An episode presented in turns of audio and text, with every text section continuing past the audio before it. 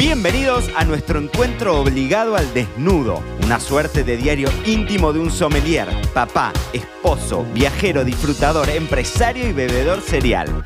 Yo soy Mariano Braga y hoy el podcast llega en Bragas.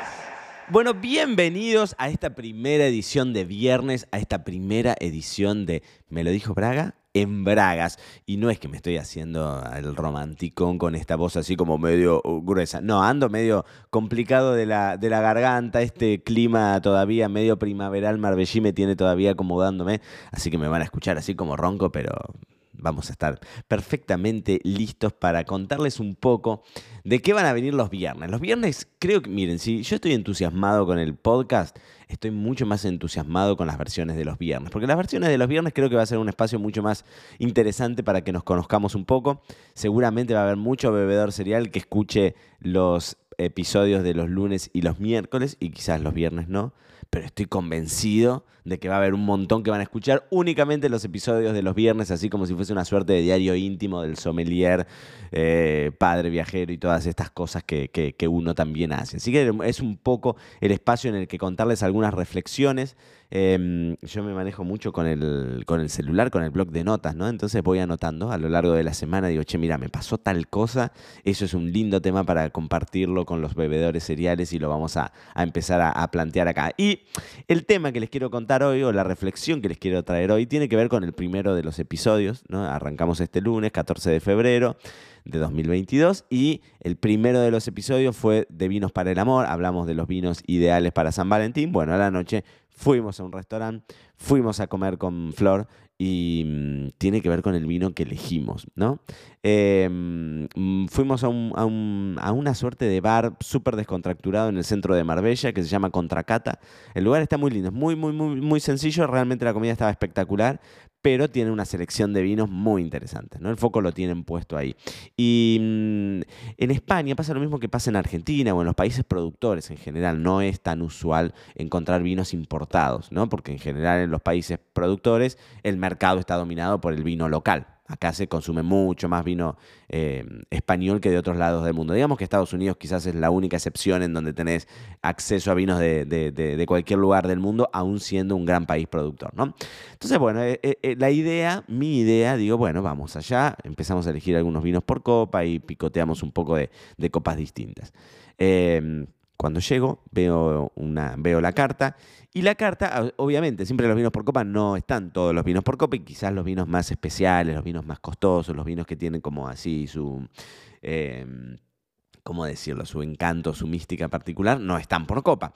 Y uno de esos vinos era el vino que finalmente probamos, que em, un vino muy, muy, muy, muy conocido, el Viña Tondonia Rosado, que ese es un vino muy, absolutamente muy conocido acá en, España, sobre todo porque son esos vinos completamente de culto que, que, se han hecho una fama tremenda y que, bueno, son un gran exponente de Rioja, ¿no? Y era un cosecha 2010, estando en 2022, un vino rosado de 12 años, mm, es de palabras tomar, ¿no? Em, y bueno, nada, tenía ganas, es, es, un vino del que se habla mucho, yo lo he probado, Tondonia tiene varios vinos y mm, quizás, o sea, tiene un blanco, un rosado y un tinto, el tinto lo conseguís prácticamente en cualquier lado, el rosado es más difícil y el blanco casi que es imposible, ¿no? O sea, se vende por cuotas y toda esta historia, nosotros lo probamos el año pasado cuando fuimos a, mm, almorzar al Celler de Can Roca, bueno, uno de los vinos del menú maridado eran estos que no fue casual, o sea, la bodega elige adrede vender ese vino en ese lugar específico, ¿no? Porque tiene que ver mucho con, la imagen que, emitís. Y de eso es de lo que les quiero hablar, de la imagen y de qué compramos cuando compramos cosas o qué compramos cuando compramos un vino. ¿No? Pido, pido el vino a este eh, y el que nos atendía era, el dueño, ¿no? Y cuando le dije ese vino, eh, me dijo, era, un vino de 55 euros, no es un vino barato para nada, menos para, para un rosado, no, yo, no, no son vinos que, que uno prueba a diario, no, no, no, es mi presupuesto a diario, pero bueno, uno eh, cuando se quiere dar, dar, gustos lo justifica completamente. Y, mm, y, entonces, bueno, cuando nos los va a servir, eh, arma toda una parafernalia, ¿no? Diciendo, bueno, tenía solamente una caja, de esa caja, una caja de 12, de esa caja me quedé yo con dos y esta es la anteúltima botella que me queda acá y es un vino espectacular y es un vino que se consigue poco y es un vino que lo tengo a un precio muy accesible para lo que se puede llegar a vender en un restaurante y qué sé yo qué cosa. Bueno, obviamente que le convide una copa, eso gentileza, eso siempre, siempre está, eh, está muy bien. Y mm, Flor que me decía, no, pero no gastemos, escuchame, tenemos vinos espectaculares en casa, no, gastemos esa plata en, ese vino.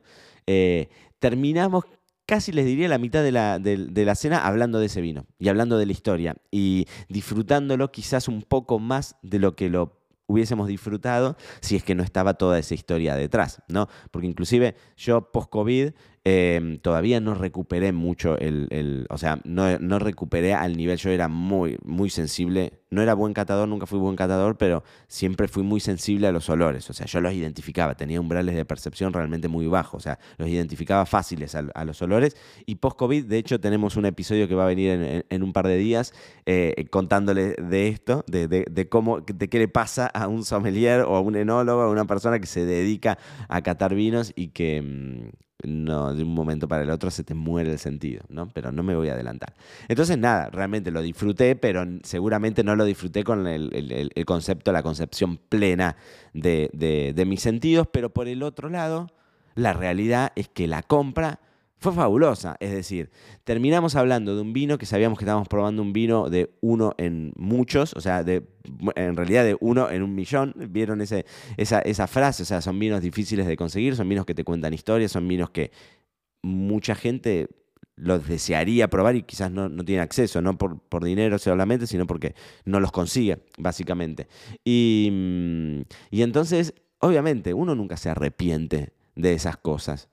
Yo, les pregunto a ustedes, yo lo analizaba, digo, ¿alguna vez les pasó arrepentirse por, por, un gasto, por una compra, por algo que dijeron me doy un gusto. A mí me pasa muchísimo con los viajes, ¿no? El otro día, el otro día compartía, creo que, que había sido Winston Churchill, que dijo, eh, moriré como he vivido por encima de mis posibilidades. Me pareció genial, porque yo me siento, me siento reflejado completamente, ¿no? Uno siempre está haciendo cosas que decir, escúchame, pero yo no, sé si estoy para esto. Y bueno, vámonos de viaje, no importa. Y tenemos que ir a un tres estrellas, vamos a un tres estrellas y lo pagamos. Y después vemos a ver qué es lo que pasa. Y siempre cuento la misma anécdota que nos pasó hace ya cuatro años, porque Felipe tenía, era, era muy chiquitito. Hicimos un viaje con Flor y con Mateo, o sea, los cuatro todavía Lola no existía, hicimos un viaje, estuvimos una semana en Santiago de Chile, una semana en San Francisco y una semana en Shanghái. Y Felipe era chiquitito, tenía dos, tres meses, era, muy chiquitito, mucho vuelo y demás. Y cuando fuimos a, a Shanghái, em, habíamos alquilado un hotel. ¿Vieron de esos hoteles que vos decís? Mm, que estoy que estoy seguro que voy a reservar esto. Encima, en China, un lugar en donde básicamente nadie te habla español claramente y, e inglés hablan realmente muy poquitito, muy poco. Eh, Felipe era chiquitito, estaba recién operado de una hernia porque nos dijeron, opérenlo ahora por las dudas y qué sé yo qué. Y dijimos, bueno, ya fue, vamos a cambiar este hotel y vamos con los tapones de punta. Y alquilamos un hotel. Yo, miren que hemos viajado mucho. Nunca estuve en un lugar tan lujoso como ese. Nunca, jamás, jamás, jamás. Era en pleno centro del downtown de Shanghái, en, en un piso como, no sé, 60, era una locura, el lugar era espectacular, era un, era un, era un departamento con toda la, toda la vista vidriada a la ciudad y a, bueno, y a todos esos rascacielos. Estábamos justo atrás de, del, que es el segundo eh, edificio más alto del mundo. Y bueno, la verdad que el lugar era espectacular. De hecho, lo recordamos porque con el jet lag que teníamos en esa época siempre nos pasaba que terminábamos eh, durmiéndonos como a las 12 del mediodía y nos levantábamos a las 3 de la mañana. No nos podíamos volver a dormir. Estábamos con los dos chicos despiertos a los gritos y nosotros tomando mate y viendo la ciudad como dormía, ¿no? Y cuando compramos ese hotel o cuando alquilamos ese hotel, una semana en ese hotel, sí, claro, obviamente no había ni tarjeta que, que aguantara, ¿vieron? Cuando uno dice, bueno, no, o sea, después vemos, volvemos y vemos a ver quién, quién, quién paga esas tarjetas. Y nunca, jamás, de los jamases, me he arrepentido de esa inversión. Entonces, eh, tiene una historia, ¿no? Tiene una historia. El otro día otra de las cosas que, mm, escuchaba y que me parecía genial para, eh, para adoptar también en el mundo del vino es cuántas cosas vos comprás por vos y cuántas cosas vos comprás para compartirlos, para contarlo, para contarle a un amigo, para contarle a tu pareja, para contarle a la familia, para contar en las redes o para contarte a vos mismo determinada historia. Y a mí me encanta todo esto que tiene que ver con el marketing. Básicamente yo me dedico, mi, formación universitaria está íntimamente vinculada con esto y siempre me, me planteo esto, ¿no? El storytelling que se le llama ahora, que es la historia detrás. Es cuáles son las razones mucho más profundas del por qué compras. Y mm, cuando yo voy a comprar este sábado, este lunes, perdón, para el Día de los Enamorados, este rosado, básicamente tenía una vinculación que yo vuelvo a decir lo mismo, no lo terminé de apreciar del todo porque tengo los, los sentidos todavía medio apagados y demás, pero la experiencia de descorchar un vino de esos me pareció que fue fenomenal por todo lo que, em, lo que rodeaba y por todo lo que, toda la mística, si se quiere, que, que, rodeaba, que rodeaba ese vino. Así que la reflexión un poco tiene que ver con eso. Tiene que ver con, con, con, con las historias que nos contamos, con que en general uno nunca se arrepiente de las inversiones que, a uno lo, hacen feliz, aunque después tengas que ver a ver cómo demonios haces para pagarlo.